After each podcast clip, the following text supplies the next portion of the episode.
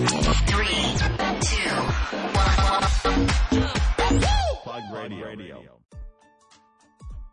時刻は午後9時を回りました。岡山のファッションカルチャー誌プラグと、岡山のシティ FM、レディオモモによるタイアップ番組、プラグレディオ、パーソナリティの雑誌プラグ編集長、山本と、リーダーの四九郎です。今週も1時間よろしくお願いしよろしくお願います。はい、えー先週に引き続き、はい。えープラグ編集部からゲスト、えーハイパーメディアクリエイターこと、えーカズくんをお招きして、今週もお届けしたいなと思うんですが、よろしくお願いします、カズくん。お願いします。お願いします。またえー来てしまいました。はい、えー先週の放送を聞いていただいた方はわかると思うんですけども、えーメディアは常にフラットで中立でないといけないんですけど、やや右寄りの思想を持った、えー2チャンネルとかね、いろんなネットを駆使して、独自のあの政治的な思想を持った少年が 今回もゲストに来てくれましたけども、えー、カズくん、今日クリスマスイブらしいですわ。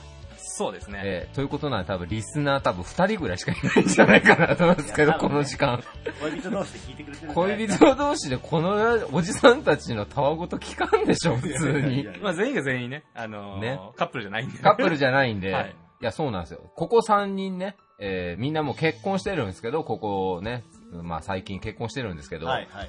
フリーっていうか、一人の時で彼女がいない時もあったでしょ？クリスマスイブで。当日にね。当日にね、うん何してました？クリスマスイブ。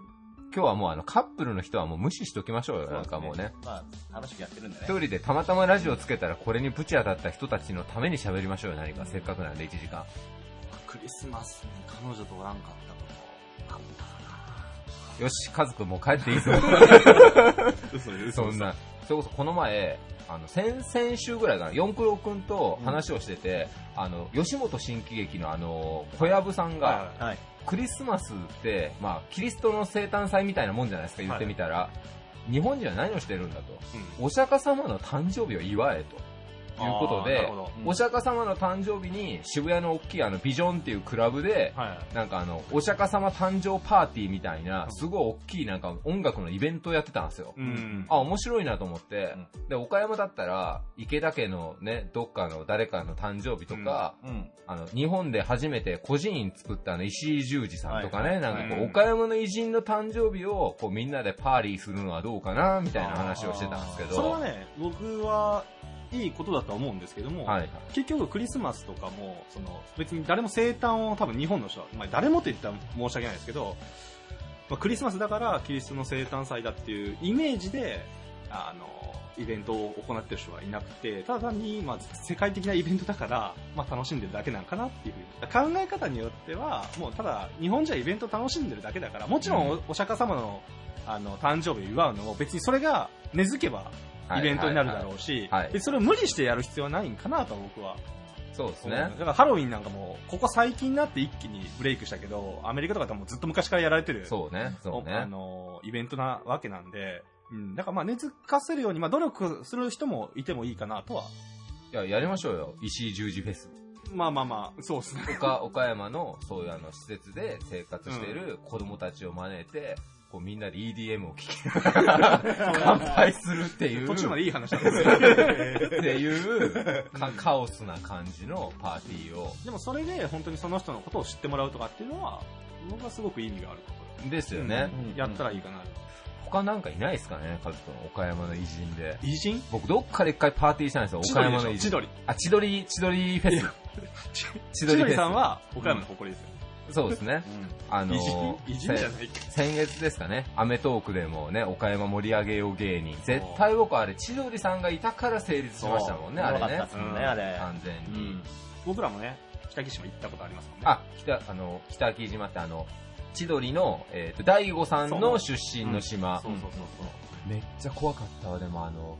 あの、あ石を石切ってるとこね切ってるところ、石を切る。あの、足場とかが、足場とかがそ、のと途中まで見見に行った。見に行きましたね。なんかこう、石をこう削り出してるから、ものすごく断崖絶壁みたいになってるんですよ、なんか。へでー柵も何もないから、あまりにも前に行き過ぎたら、多分100メートルぐらい速攻で下に落下して落ちるんで、結構危険な地域があるんですけどでも迫力ありますね。そうそうそうそう。で、海も綺麗だったし。うん。いや、なんかこう、理想のイベント、あの、うちもね、プラグナイトって年に1回にさせてもらってますけど、もうここだからね、今日二人しか聞いてないんで多分、リスナーさんプラグナイトって、まあ、来られた方はわかると思うんですけど、ドレスアップして、年に一回おしゃれにこうパーティー楽しみましょうみたいな、ちょっとラグジュアリー路線寄りな感じのイベントなんですけど、本当は僕ちょっとやりたい路線が違うんですよ。何なんですか？もうゲストは、まず鳥肌実さん、ああと亡くなりましたけど、茜蛍さんのはいポールダンスをやったりとか、はい。あとそこにあの武田恒康さんを呼んだりとかう、最高のカオスな感じ。カオスな感じなんですよ。もうカオスなイベントの方がなんかこう今、ときめくなと思ってなんかやっぱり、僕はね、もっと原始的なイベントやりたくて、原始。で例えば島でイベントやるんであれば、本当に何もない状態で参加者を置いて、2、3日こう過ごさせるっていう。いうこと？無人島サバイバル的な？まあ、そう、無人島サバイバル的に、今はいはい。テレビとかでもサバイバル番組とか結構、あの、やってる番組があると思うんですけど、はいはい。やっぱその人間の根幹の部分っていうのは、もう何もない状態にしてやらないと出てこないかなと僕は思ってて、僕はサバイバル好きで、よくキャンプとか行くんですけど、テントの持っていく意味は何なんだろうかとか、おー。あの食器を持っていく意味は何なんだろうかとか、はいはい。結局、外で現代的な生活をいかにこう、しようかっていう発想に、大体その、キャンプ系のブランドとかはしてるんですけど、それはそれでいいんですけど、なんかもう一歩踏み込んで、何もない状態でのキャンプをすヌる。ーディストフェスよ。あ、まあちょっとヌ、ヌードまで行くとね。あヌ、えヌーディストビーチってあるんでしょ？でも世界で。あ、岡山とかにはないですけどね。自然に帰ろうみたいなんで、すっぱだかで皆さんも何も気にせずにこう生活するみたいな、あれまあビーチっていうかありますよね。多分、僕の考えでヌーディストビーチは、その、隠してないとこまで日焼けがしたい人が合法的にできる場所なんじゃないかなっていう。マジで？いや、わからないですけどね。なんかぬ、ちょっと待って、うんそれ、それ、ただのヒサロだから。ちょっと違そうだね。ヒサロっていう文化が昔はなかったから、結局、その、まあ、ね、水着で隠れた部分が白くなるのが嫌で、はい大体みんなホックを後ろ外して寝そべったりするわけじゃないですか。はいでも結局、はい前の部分は白いままだから、そうですねでも焼きたい人は多いわけですよ。はいはいはい。多分それで合法的な部分作ってあれ？違う違う。多分自然に帰ろうみたいなんで。そそれも絶対あると思うんですよ。もうあるんですよ。だから、けどね、あれ着てる人も結構いるから、岡山でそれやったらどっかの島、島あるじゃないですかね。瀬戸内海の多島尾の中のどっか一個島で、もう島に着いたらもうみんな真っ赤。それはね、多分全員参加者 OK だったら大丈夫だと思います。それやったら大バズりそうですね。そうですね。岡山裸の街みたいな。あ僕撮影舞台で行きますよ、ええ、えだって最大寺も裸祭りがあったりとかするんだから、ポテンシャルは高いですよ。クリスマスにやったらいいんじゃないですか。あシングルの人たちがこうみんなす すっぱだかでこう音楽とお酒に興じるっていう寒さと戦いながらみたいな。なんかちょっと来年はクリスマスになんかね、なんかクレイジーなイベント仕掛けましょうよ、なんか。みんなで写経するイベントとかなんか。ーフラグが。クリスマスにあえてお寺で写経しまくるようなイベントとかさ、なんか。ああ。そうそう。みんなでいれば寂しくないじゃないですか。いや、でも、クリスマスにお寺を使って何かしらイベントやるっていうのは、それは面白いと思いますよ。あ別にるですよね。うん、お寺の方もクリスマスいじ 祝うわけですから、はいあの、か、家族家族としてね。そうですねう。ん。で、まあ、一個のイベントとしてね、その、なんかキリストがどうのこうのとか、クリスチャンだとか、そう言ってしまうとあれですけど、まあ、日本人として、まあ、一個のイベントを楽しむっていう分では、そうですね。さて、もう完全に予定の時間を大幅にオーバーしてしまったんで、ちょっと次の核の企画に行きましょう。は。はいいおじさんのヨタ話はここで。は、はいい行きましょう。えー続いては、岡山地元リーダーたちの思考を探るバリアスリーダーのコーナーです。誰もが知る有名企業から、岡山の隠れたすごい企業まで、約200名のリーダーの皆さんへインタビューをしてきました。毎回の放送ごとに数人ずつインタビューを公開していきます。今回のテーマは、成功者の共通点。リーダーたちへのインタビューには、岡山で頑張る皆さんの明日の活力になるようなヒントが隠れているかもしれません。今回のゲストは、株式会社サンラビアン、代表取締役社長兼 CEO、浦部森弘さん、沢田レディースクリニック院長、沢田聡さん、山下木材株式会社代表取締役山下豊さん、岡山市連合婦人会会長、塩見真紀子さん、医療法人オーラルビューティーヘルスケア北歯科医院理事長兼委員長、大前正則さん、株式会社友商ロジシステム代表取締役河合智也さん、わらやクラブ代表取締役中島武正さんです。それではどうぞお聞きください。以上、フリートークのコーナーでした。Various leader produced by Plug Radio. 美味しさを添えて夢を運ぶ企業として、洋菓子から和菓子まで幅広い商品の製造販売を手掛ける株式会社サンラビアン代表取締役社長 CEO、浦部森弘さんです。よろしくお願いします。はい、よろしくお願いします。はいえーまず最初にですね、えーサンラビアンさんの事業について詳しく教えてください。はい。まあ、全国のですね、スーパーマーケットさんであったり、生活協同組合さんに、まあ、安くてボリュームがあって、えー新鮮な、そしてまた安全なあお菓子を考え、作り、えーお届けするというのが私たちの、おまあ、仕事、ビジネスモデルです。なるほど。美味しくて素敵な気持ちになれるようなスイーツ、お菓子を作っているということなんですけれど、はいえーまあ、一般の方々ですと、一体どのようなところで手に入るのでしょうか？えーまあ、それこそ本当にスーパーマーケットさんですね。コンビニエンスさんとはあんまりお取引がないんですが、えー岡山県のスーパーマーケットさんはほぼ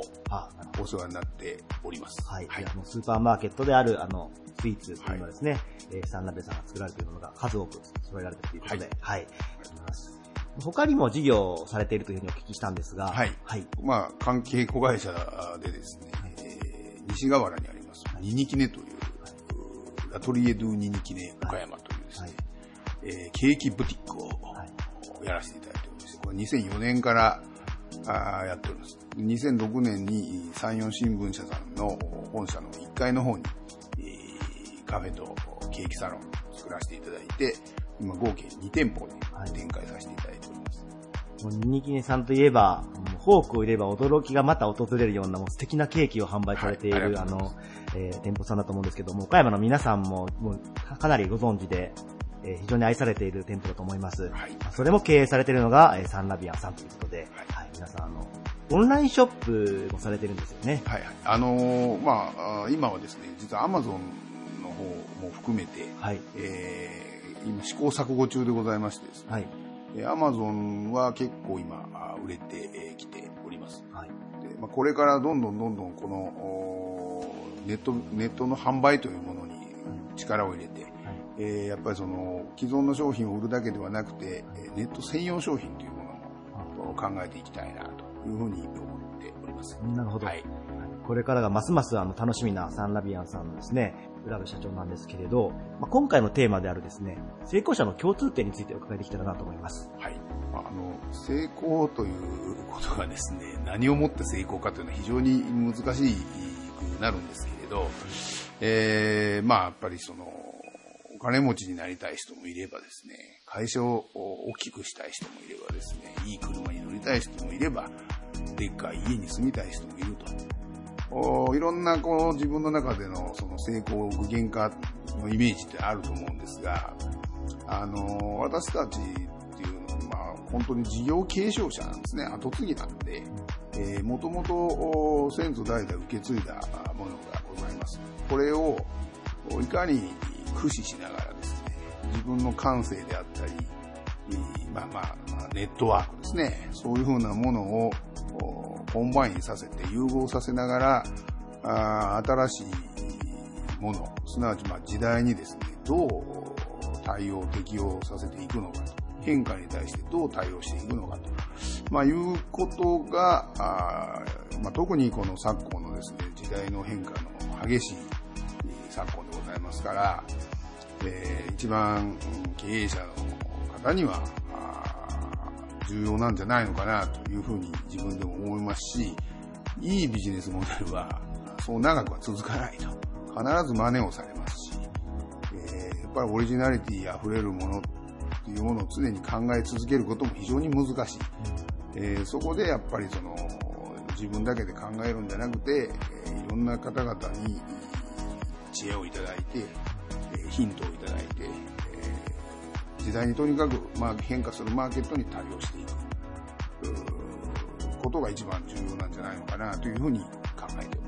はい。ありがとうございます。まあ、そういったところの意味も込めて、時代適応力という言葉を選ばれたということですね。はい。はい。そして、まあ、人とのつながりも大切にしながらはいということで、えーまあ、浦部社長が今まで、その、まあ、時代に適応してきたと思うんですけれど、まあ、その中で、印象的な取り組みというのがございましたら教えてください。はい、あのーやっぱり一番入社してからですね、即手をかけたことがですね、えー工場のおフルフルラフルタイムですね。要するに365日稼働ということ。それともう一つは物流の365日対応と。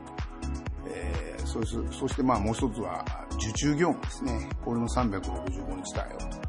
えー、いうことをやりました。これはあの、例えば、今でこそコンビニさんとかいろんなことがありますけれど、例えばタクシー業界365日対応ずっとされているわけですね。もちろん病院とか、えーそういうふうなところがきっちりと昔からやられていて、それは別にサービスでやってるわけじゃなくて、必要なことに対して対応するからやられてたわけで、えー我々もですね、そういう意味じゃ必要とされる商品、そして、えーいつでも召し上がっていただけるということに軸を置いて、えーお客様対応すると。いうことによって、必然的に工場が毎日稼働すると。えー要するによりフレッシュなものがですね、お届けできるようになるという、うまあ、今でこそ当たり前のことなんですけれども、そういうことに、まあ、当時元気だったので、果敢にですね、えー取り組ませていただきました。はい。なるほど。まあそのような、あの、革新的な、あの、まあ、アイディアといいますか、その行動力が、えー今のサンラビアンを作っているというところも繋がっているのかなと思います。あありがとうございます。はい。じゃあ最後にですね、はい。若い世代へのメッセージをお願いします。まあ、あの、焦らず、たあの、ひるまずですね、えーまあ、前向きにはあるんですけど、前向きになってえー物事を考え、行動するということは非常に大事だと思いますが、前のめりにならないということが非常にさらに大事で、すでに、えー第三者的にですね、ご自身を見る、もう一人の自分がいると、およりえーサステイナブルな経営者になれるのではないかな。何もリスクばっかり負っていると、新しいことはできませんし、リスクっていうものに対しての今度、成果というものが、そのまあ、判断力というかですね、勇気と判断力というところ、まあ最終的には我々がやってることって決断ですから、あやっぱ決断力、無謀な決断はしちゃいけません。ということだけ、ちょっとまあ言葉尻おかしいんですけれど、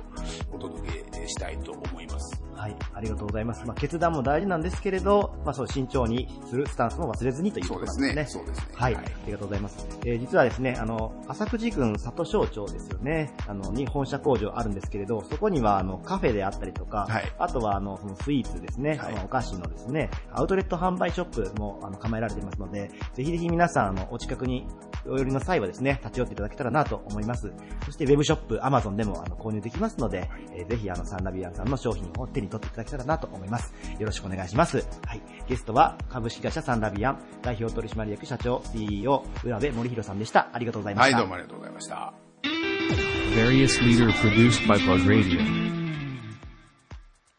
岡山で出産から周産期支援まで、わかりやすく安心な医療を提供する産科婦人科、沢田レディスクリニック院長沢田聡さんです。よろしくお願いいたします。お願いします。まずはじめに沢田レディスクリニックさんで、まあ、産科婦人科というところなんですけれど、まずは出産、そして周産期支援というところで取り組まれていると思うんですけれど、もう少し詳しくお話をいただけたらなと思います。えーまず、妊娠、えーされて来られる方を、ま、メインに見てはいるんですけども、その前に最近はあの、高齢の妊娠される方、以前で言うたら、えー結婚される年齢が高くなっているということで、えー子供さんができない方っていう方がやっぱりかなりおられる。そのために、まあ、妊娠をしやすくするような、そういうふうな、えー体づくりをするという、プレイマタニティフィットという、そういうふうな教室を、まあ、当院で、岡山県ではまあ、うちだけでやって、で、なんとか妊娠しやすくしていってもらうような、えー薬だけじゃなくて、そういうフィットネスを取り入れることによって、ということで、まず妊娠前に取り組んでもらうようなことはしています。それと、まあ、妊娠してからはいろんなそのカリキュラム、当然どこでもやられてるようなその、えー母親学級であり、両親学級であり、あるいはうちで行けば、マタニティヨガであったり、マタニティエアロビクス、あるいはマタニティスイミング。これはもう会員当初から皆さんの仲間を作るという意味でもあり、まあどうしても孤立しやすいので、そういうふうな場を提供するということで、会員当初からそれをやってます。で出産に関していけば、これは、え数年前から取り組んでることなんですけども、もともとは僕がまだチアになった頃は、まず立ち会い分娩、お父さんが一緒に分娩室に入るいうことは全くなかったんですけども、この、そうですね、20年近くぐらい前から立ち会い出産っていうのが増えてはきました。で、当院でもやっぱり一緒に、あるいは家族の方、上のお子さん、中にはおかおばあちゃんとかいうのも一緒にみんなで共有して大事なイベントを共有してもらうということに、さらに、今度はお父さんにお産を取ってもらう。旦那さんにお産を取ってもらうという。まあ、取ってもらうよりも僕が、あの、手となり足となり手を添えながら出産をお父さんに取ってもらう。まあ、昔は当然家で産んだりとかしてた時代ですので、まあ、サンバさんがおって取るということも当然多かったんでしょうけども、まあ、今ほとんどが病院でということで、それもその臨場感を体験してもらうということで、おかお父さんの分娩介助という教室もしてます。それによって希望があった場合には取ってもらう。ということで、そういう出産のまた違ったアプローチということも当院ではやってます。なるほど。時代とともに、まあ、産科の医療というのも変わってきて、そこに、まあ、絶えず対応されてきたという感じでしょうか？えっ、と、まあ、医療器具はいっぱい進んではきてますけども、基本的にはやっぱり、やっぱそこに人間味がないと、医療で成り立たないと思ってるんで、だからそこで、やはり皆さんが、えこの妊娠出産という大きなイベントを、みんな全力で応援していくような、そういう形に持っていければということで、えーまあ、機械だけに頼らないというそういうことも考えているつもりではいます。なるほど。もう一方で、えー女性の悩み全般、まあ、婦人科と言われると思うんですけれど、女性の悩み全般についてもご相談いいただけるというところなんですけれど、えー女性の場合というのは、まず、あまり若い人は想像しないかもしれないですけども、子供からやはり婦人科の病気になる方っていうのが本当に小学生入る前とかいう方もおられますし、えーもう80歳、90歳になってもそういう婦人科の病気を罹患される方もおられます。だから、本当に、えーゆりかご、ゆりかごから白馬までっていうような昔から言葉ありますけども、そういうふうにありとあらゆる年齢の方をサポートしていく。だから一生涯、まあ、女性に関して言えば、えーまあ、かかりつけのドクターとして一生見ていくようなつもりでは、まあ、診療してます。なるほど。ありがとうございます。はい。えー今回のテーマである、成功者の共通点について教えていただきたいと思います。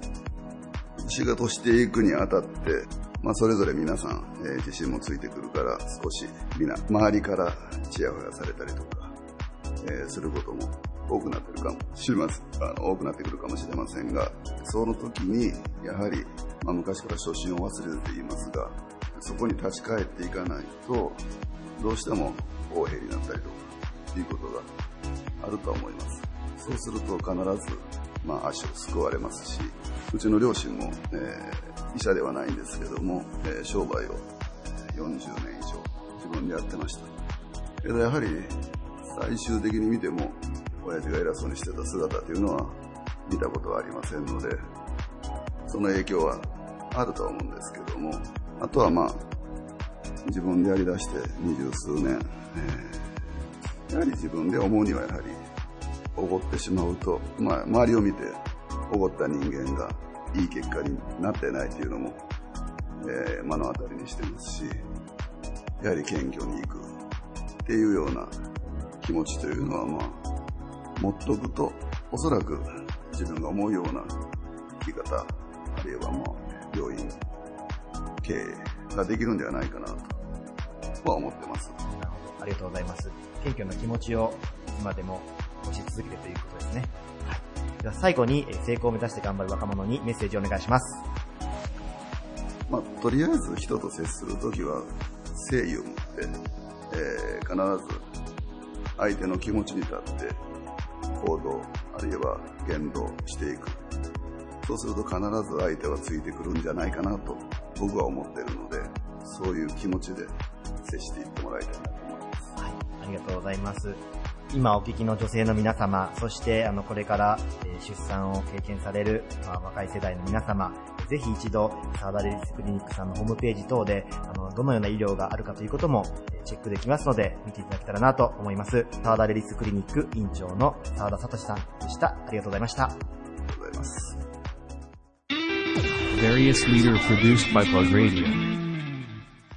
岡山マニアで90年の歴史を誇る住宅建築用木材を製造販売する山下木材株式会社代表取締役の山下豊さんです。よろしくお願いします。よろしくお願いします。まずはじめにですね、えー山下木材さんのご紹介をさせていただけたらなと思うんですけれど、えー90年以上の歴史があるというところで、もうずっとマニアの地で、えー事業をされているんでしょうか？でずっとではないんですが、昭和2年に兵庫県の今、山崎町、今、思想市っていうんですけれども、そこであの祖父があ創業しまして、うんなるほど。え戦前にマニア癖の方に移転したという、はい。それからですはい。まあ戦前から岡山のマニアの地でというところでされてるんですけれど、えーまあ、主にその住宅用の木材はい。を、まあ、製造販売されてるんですけど、もう少し詳しくどのような工程があるかということについてご紹介いただいてもよろしいでしょうか？はい、あの原木市場というのはこの辺りに 何か所かあるんですけども、その原木市場で、えー購入したあー杉、ヒノキの丸太を、えー柱や梁とか桁とか、えーそういうようなものにえー世代して、えー販売しております。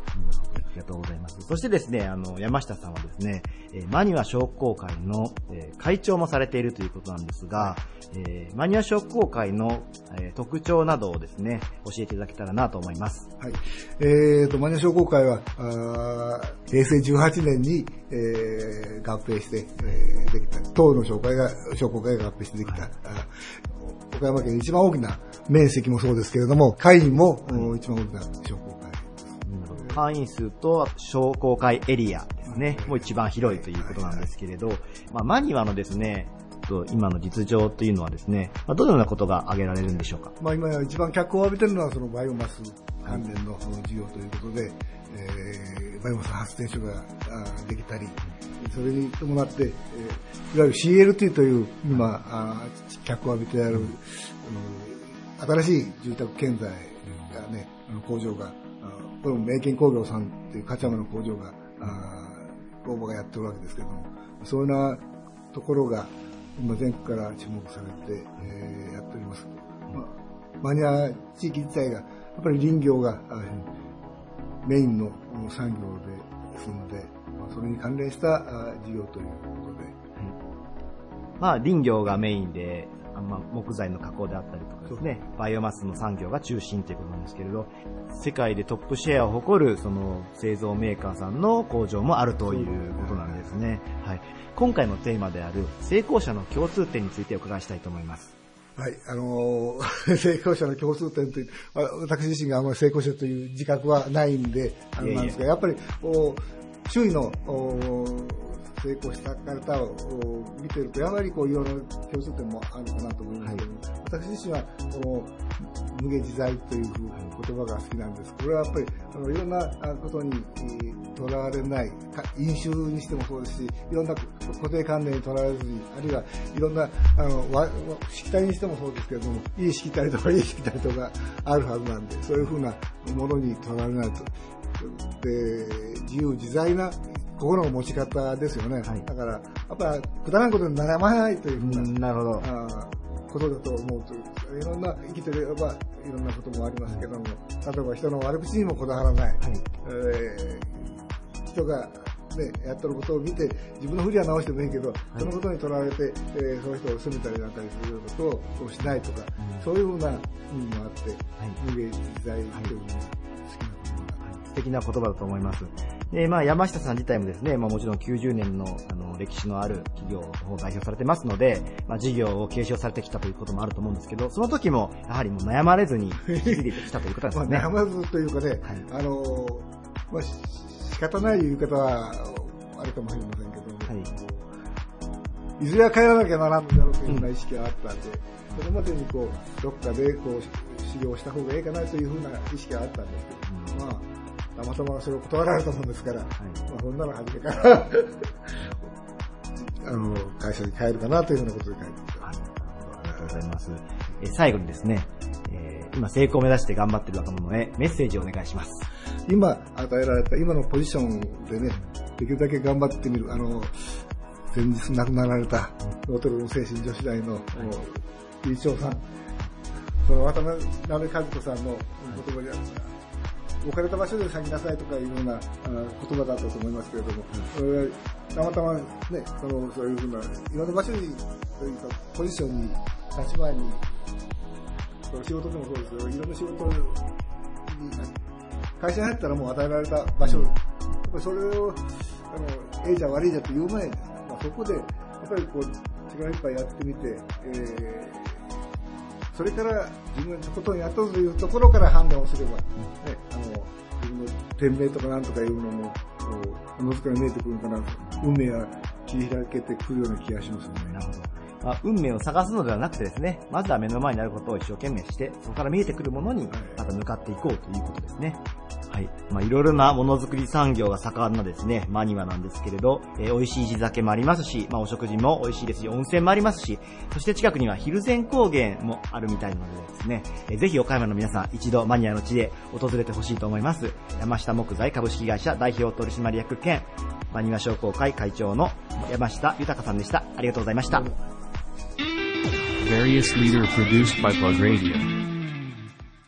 地域のお母さんとして社会の向上に取り組む社会教育団体岡山市連合婦人会会長塩見真彦さんです。よろしくお願いします。はい、塩見です。よろしくお願いします。はい。岡山市連合婦人会のですね、取り組みについて教えてください。はい、えー、岡山市連合婦人会では、まあ、重点運動として、あの、子供と共にふるさとづくり、それから温かい心の光る福祉の街づくり、それから花と緑のあふれる街づくり、この3つを重点運動としてやっています。なるほど。この3つについてなんですけど、一番核となるあの取り組みとはどれになるでしょうか？はい。やはり日本の将来を目指すですね、あの子供たちの健全育成ということが非常に大切であるということで、えー私たちは、まあ、挨拶が基本ということで挨拶運動を展開したりとか、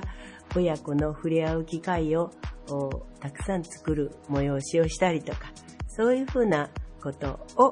おして、まあ、子供たちを見守り、育てるということに力を入れています。地域のまあ、お子さんであるとかですね、あとはまあお母さんの、ね、そうですねになるという存在はいとして、その役役割を担われているということなんですね。はい。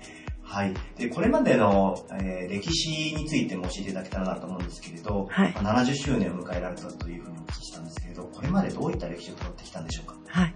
あの、昭和21年の12月に、あの、連合婦人会創設されているんですけれども、最初、あの、戦後のですね、荒廃した岡山市を復興させるということ、そして暮らしを豊かにすること、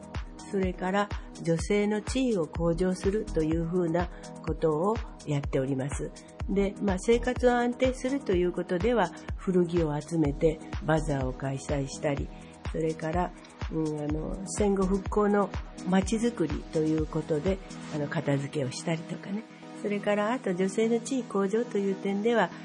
女性第1号の女性議員に初代の会長の連合婦人会会長森谷久野さんを選出したりとそのような活動を最初しておりました。はい、ありがとうございます。でそして、まあ、70周年迎えられて、現在に話は戻るんですけれど、えーまあ、また次の10年を見てですね、えーまあ、お気持ちをお聞かせ願えたらなと思います。はい。やはりね、あのー今までの活動を続けるということも大切ですけれども、時代が変わってまいりましたから、新しい課題も出てきます。そして今、一人暮らしで、お一人で、あの、高齢になった方も迎えておりますので、そういう方たちの見守りをするとか、あるいは訪問してお弁当をお届けするとか、そういうふうなこと、それから敬老会も大きな行事です。これはまあ最初からやっていた行事ですが、あの、敬老会も大切にしたいというふうに思っています。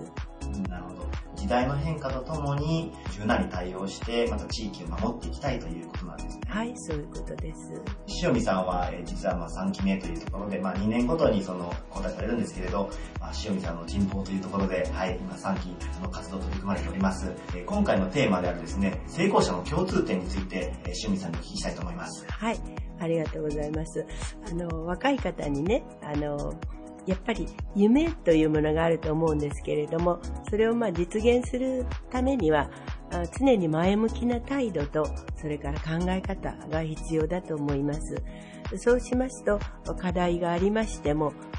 なんとか解決しようという努力をしますです。そして、あの、周りの人にもそれが、こう、影響、波及効果を及ぼしまして、そして、あの、周りの人も、その、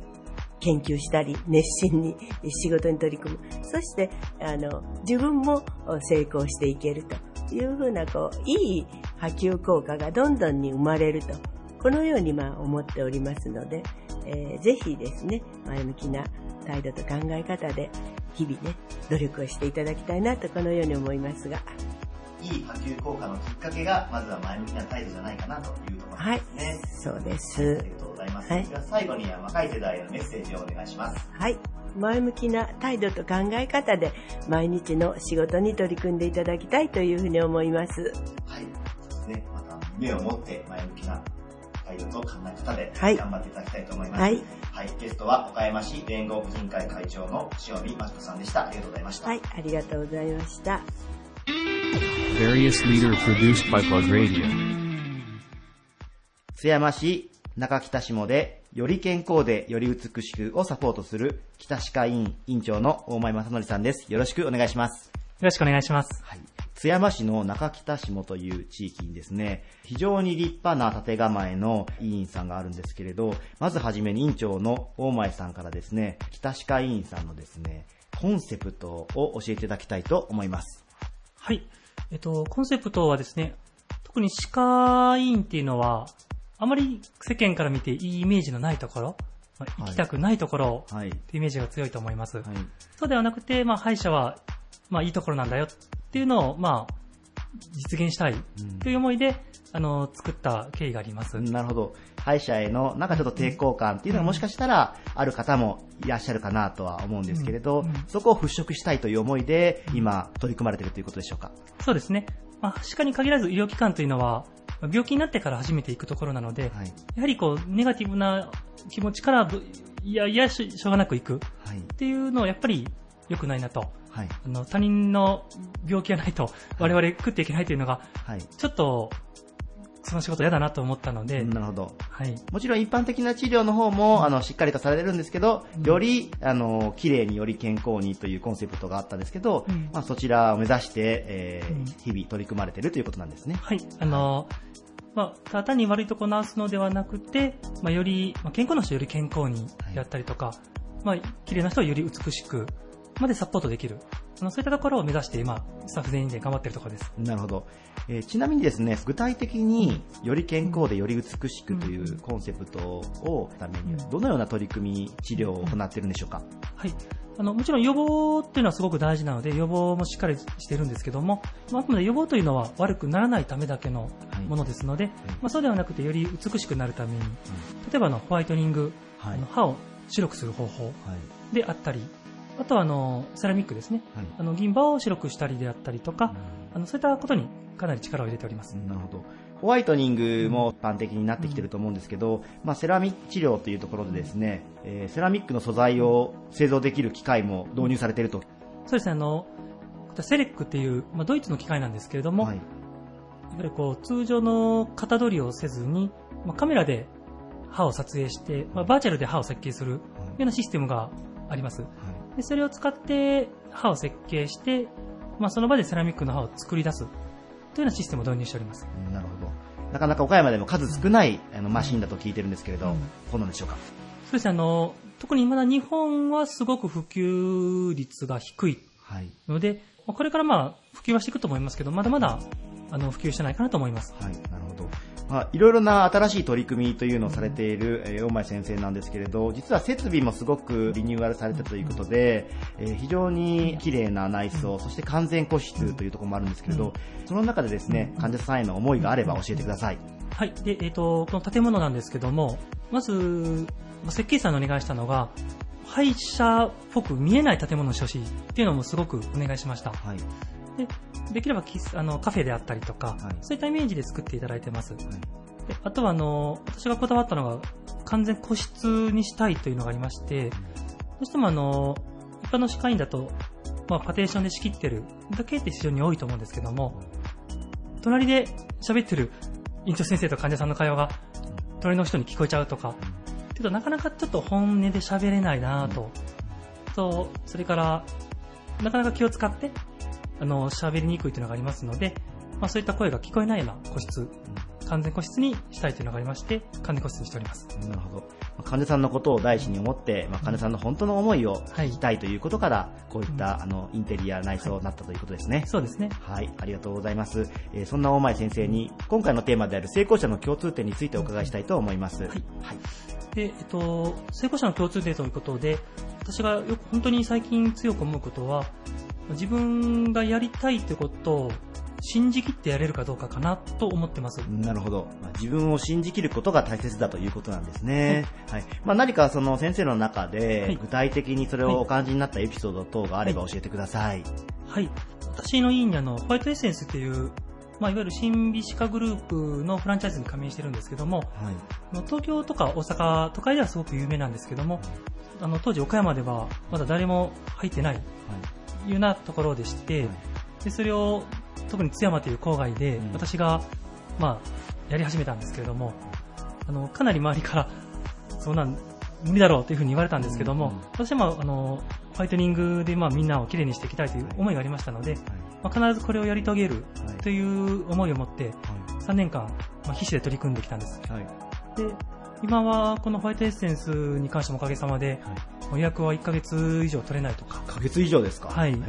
あの、そこまでたくさんの、まあ、患者さんに支持をされている状態になってきました。なるほど。まず自分が思ったことですね。で、まあ、周りからの意見いただくとは思うんですけれど、まあ、思いがあればですね、とにかく信じてやってみるということをお感じになったということですね。そうです。はい。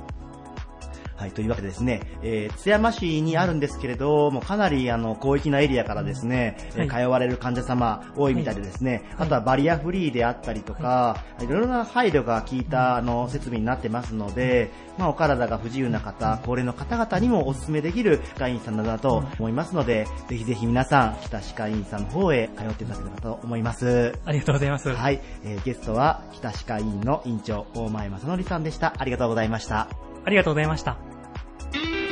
Various leader produced by Plug Radio.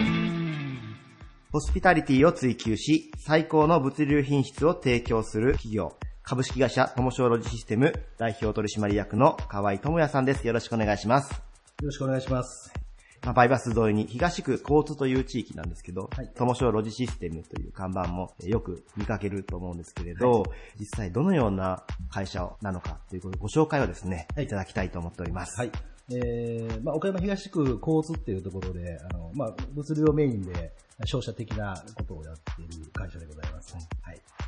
なるほど。えーまあ、物流と、あと商社という、まあ、二つの事業をされていてですね、まず物流事業に関してなんですけれど、どのようなこだわりがあるんでしょうか？えーまあ、うちの理念が最高の物流品質ということでですね、まあ、ホスピタリティとか、あの、そういうのを探求するという会社を目指していきながら、創業から19年なんで、この新興のうん会社がどう生き残っていくか、また発展していくかっていうことを常に考えながら、あやってらせていただいています。なるほど。えーそして物流だけではなく、はいえー商社というところで、はいこちらはいろいろなあの展望も考えられていると、もう少しお話をお伺いしてもよろしいでしょか？そううですね。あのーまあ、今、えー物流の方と絡めながら、ロジシステムという名前の通り、まあ、ロジというロジスティックっていう、まあ、これはあのーお客様の荷物を預かって、それをこう、つつがなくえーエンドユーザーに届けるっていうのがあのロジスティックの考え方なんですけど、そのロロジスティックをやっぱりいかにスムーズにやるかっていうことの研究をできるというか、まあそういうことを提供できるような会社を目指していってるのと、まああと商社っていうのは、まあいろいろな、えーこれから、あの、ものを売っていきたいなというところで、まああの別会社立ち上げました。はい。まあ本当に今後もすごく可能性のある事業というところだと思うんですけれど、まあどちらも共通するのがやっぱりホスピタリティというところを追求しているっていうことなんですけれど、社長のお考えというのがあればですね、お聞かせいただけたらなと思います。あの、やっぱり日本っていうのは古来から、えーおもてなしっていうことを常々考えて、私あの、お茶、ま、あの、茶道、うんお茶をしてるんですけど、6年ぐらいさせてもらってるんですけど、このお茶の、その稽古の中で、いろんなものをこの、おもてなしという日本古来の和の文化っていうのがすごい、えー感銘を受けてですね、そこからあので追求していくものっていうのが、こう、商売っていうかね、ビジネスにすごい関わってるなっていうのを最近分かってですね、でお茶というのは相手を気遣う、おもてなしをするっていう、でそういう精神っていうものが、あの、ビジネスにすごいイコールになってるなというのを最近つくづくね、あの、分かってきました。なるほど。まあ、日本古来の伝統文化っていう中にですね、ホスピタリティというのが落とし込まれていて、すねはい社長もそこを学ぶ中で気づかれたことが多かったということでしょうか。そうですね。はい。そしてですね、まあ、まあ茶道の道でですね、まあ、日本の文化を世界へというところで、やっぱ海外へ行かれることもあるんでしょうか？そうですね。あのー去年は、えーこう、日本が明治、明治になって、えー150し、あまあ、国交をずっと各国と結んでいった中で、えー2016年がベルギーが1500年、あ、ごめんなさい、150年。はい。えー今年、えーせ2017年が、えーデンマークということでですね、まあ、2016年にはベルギーに行かせていただいて、えーこれはあのーまあ、上田倉庫流っていう、広島の、うんお手前のか、まあ、とこなんですが、家元なんで家元のとこ、まあ、家ごめんなさい、家元ではなくて、上田倉庫流っていうのが広島にあるんですけど、ここのデモンストレーション、お手お手前のデモンストレーションをベルギーの300年、築300年ぐらいのオペラハウスでやらせていただいて、すごい大反響。今年、あ2017年は、えーデンマークのオーデッセっていう、まあ、あの、アンデルセンが生まれた街なんですけど、そこのところで、あの、これのオペラをさせていただいて、あの西洋に、えー西洋の、うんあ日本の和文化を西洋の方々に知ってもらう、見てもらう、感じていただくというような取り組みの中にちょっと僕も入れていただいて、あの、ちょっと回復出させていただいてます。はい。まあ、日本の伝統文化のこうあの発展にも貢献されているということですね。まあ、あの、そういう大きいものではないとは思うんですけど、でも、これは一番何が勉強になるかで、一番自分が勉強になってます、あの世の中というか多様性っていうことをすごい感じられて、日本がいかに多様性を認める、受け入れる国かっていうことが、すごいよく世界の、外国に、世界出てみて、あの世界から日本を見つめ直すと、素晴らしい国だなというのが、すごい感じられる、自分が一番勉強になりますね。本当に素晴らしいですね。いえいえありがとうございます。今回のテーマであるですね、はい成功者の共通点について、えーお伺いしたいと思います。一体どのような言葉を選んでいただいたでしょうか、えー私があの選んだ言葉なんですけど、無限大の可能性を追求する責任というのを選ばさせていただきました。はい、具体的なお話をお伺いできたらなと思います。そうですね。あのー無限大というのはですね、まあ、自由な発想でですね、失敗を恐れないっていう、まあ、あの、これは若者というか、若い人たちに共通することなんですけど、あの、うん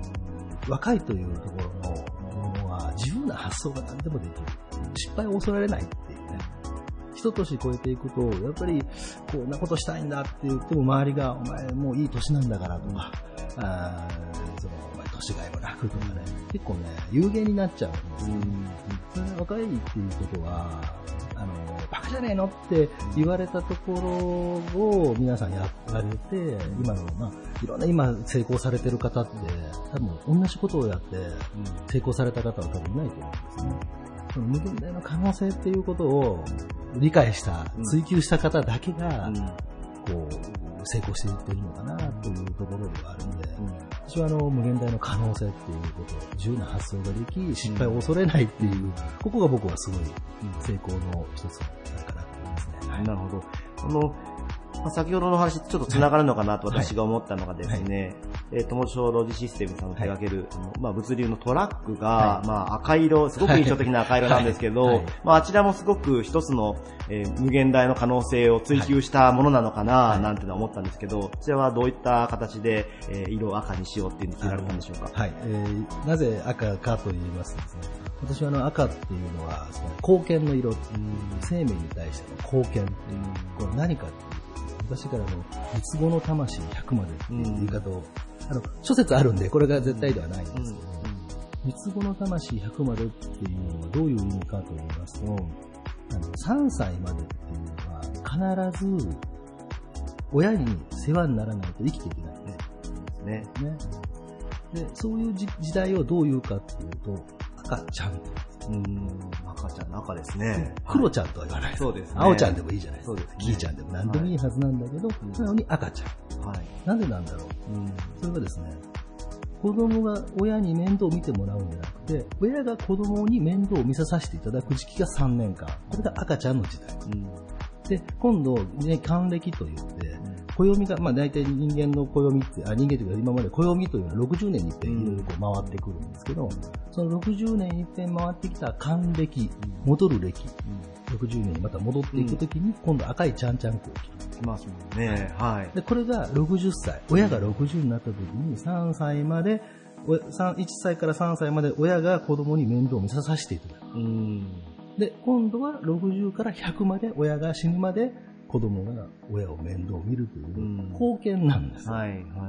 でこの貢献っていうところが、あの、赤という色の象徴で、貢献というところが一番大きいところだなということで、私の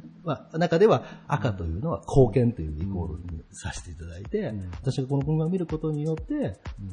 常に貢献ということを考えさせていただくというために赤に。なるほど。はいありがとうございます。はいまあ、貢献、そしてまあ、ホスピタリティの象徴でもあるということで、はい赤なんですそうねですね。はい、ありがとうございました。はいえーそれではですね、最後に、今、成功を目指して頑張る若者へ、はい応援のメッセージをお願いしたいと思います。はい。えー本当に自由な発想ができるの若い人たちの、えー特典。で、えー若い人たちがこれからどんな日本を作っていき、どんな、えービジネス、ビジネスという、どんな世界、世の中にしていくか、その想像っていうのは若い人たちしかできない。うんこれはね、やっぱり僕はもっともっと、あの、尖ってほしい、若い人たちに。尖って尖って、それをやっぱりブラッシュアップしていくっていうことが、自分をギリギリまで追い詰めないと成長できないんだという人、まあギリギリギリギリまで追い詰めないと成長で、人間は成長できないなということをね、若い人たちが現代の可能性を持って追求していってほしいなと思います。はい。ぜひ今だからこそできるですね。現代の可能性というところを追求してほしいと思いますね。はい。はいもし赤いトラックを見たら、あ、友翔さんのトラックだなということでですね、はいまあ、岡山にもこういったホスピタリティ精神が溢れる企業があるということをですね、えー皆さん存じていただけたらと思いますので、は、はいいよろしくお願いします。はい、ゲストは株式会社友翔ロジシステム代表取締役の河合智也さんでした。ありがとうございましたありがとうご。ざいました。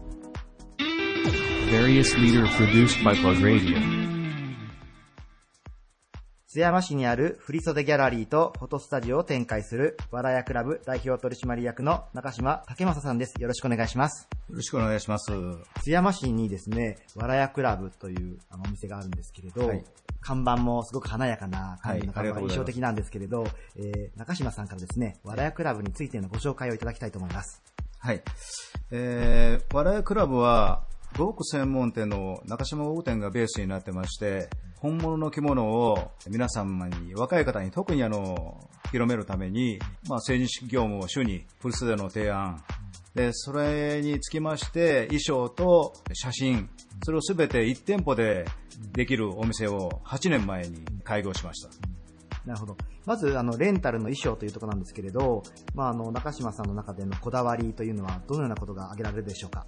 最近ではですね、あの、笑いクラブの方は、えー、呉服専門店なんで、本物の着物、現在でしたら、インクジェットの振袖なんかが、本当にあの、蔓延してるんですけど、呉服専門店の一番の特徴である本物の振袖、これを皆さんに知っていただきたいということで、それを全面的に出しています。なるほど。今まで呉服店をルーツとして持たれているからこそできる本物を味わえるということが魅力ということでしょうか？そうですね。はい。でもう一つのフォトスタジオなんですけれど、私も拝見したんですけど、すごくあの、綺麗で、今まで見たことないようなお写真なんですけれど、はいフォトスタジオについてのお話いただけないでしょうか？はい、ありがとうございます。フォトスタジオはですね、従来のあの写真とはちょっと一線を画くというか、我々は独自の写真の提案をしております。自社でグラフィックデザイナーがいますんで、写真をまあ一枚一枚撮ります。政治式のフルセでしたら200カットぐらいを撮りましてね、それから絞り抜いて一枚一枚グラフィックのデザインで写真集のような本当にあの喜ばれる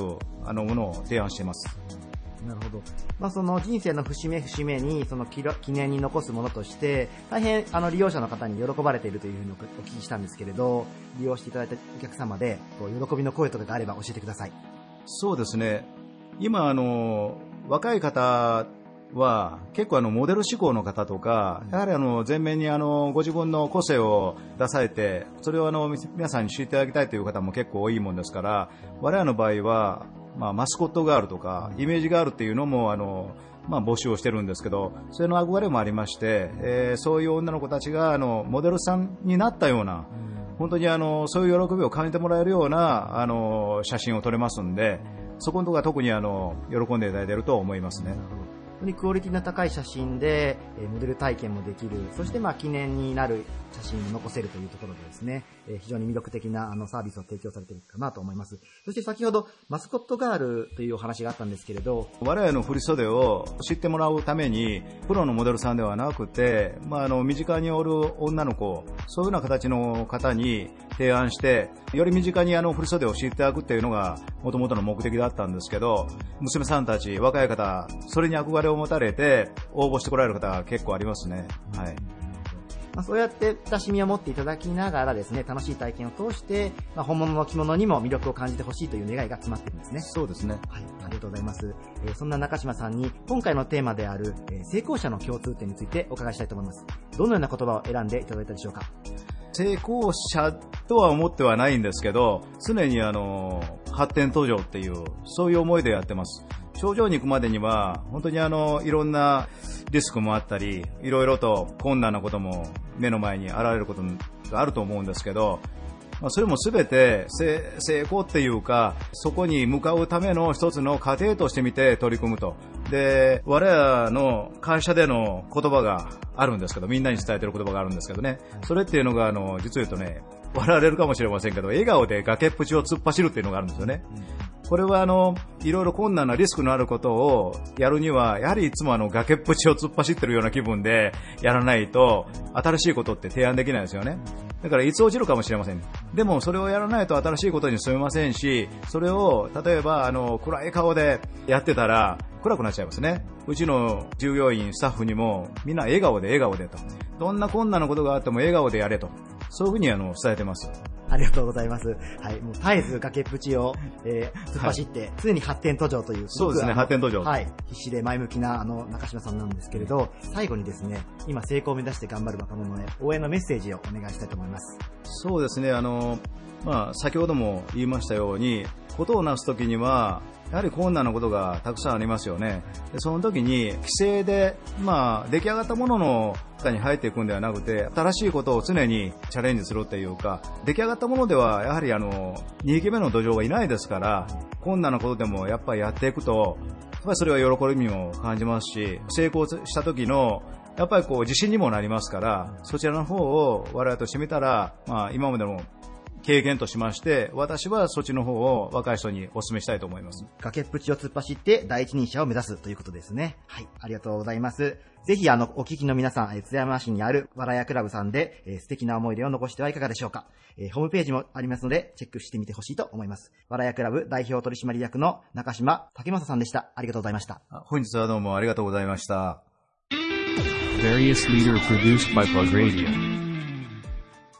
バリアスリーダーのコーナーでした。はい、さて、えー、クリスマスイブ。まあ、前半の話続きで言うと、来年はクリスマスイブにここの3人でイベントを仕掛けようって話でしたね、カズくん。そうでしたね。独身の方々に向けて、独身の方々に向けて、クリスマスの夜にやらないといけないですかね。僕もちょっと、予定が。僕も僕で予定。いや、カズくん、あの、来週も強制参加でいきましょう、カズくん。いいよ。コメンテーターとしての感じ出てるよ、カズくん。いい感じで。仕事来るんじゃない？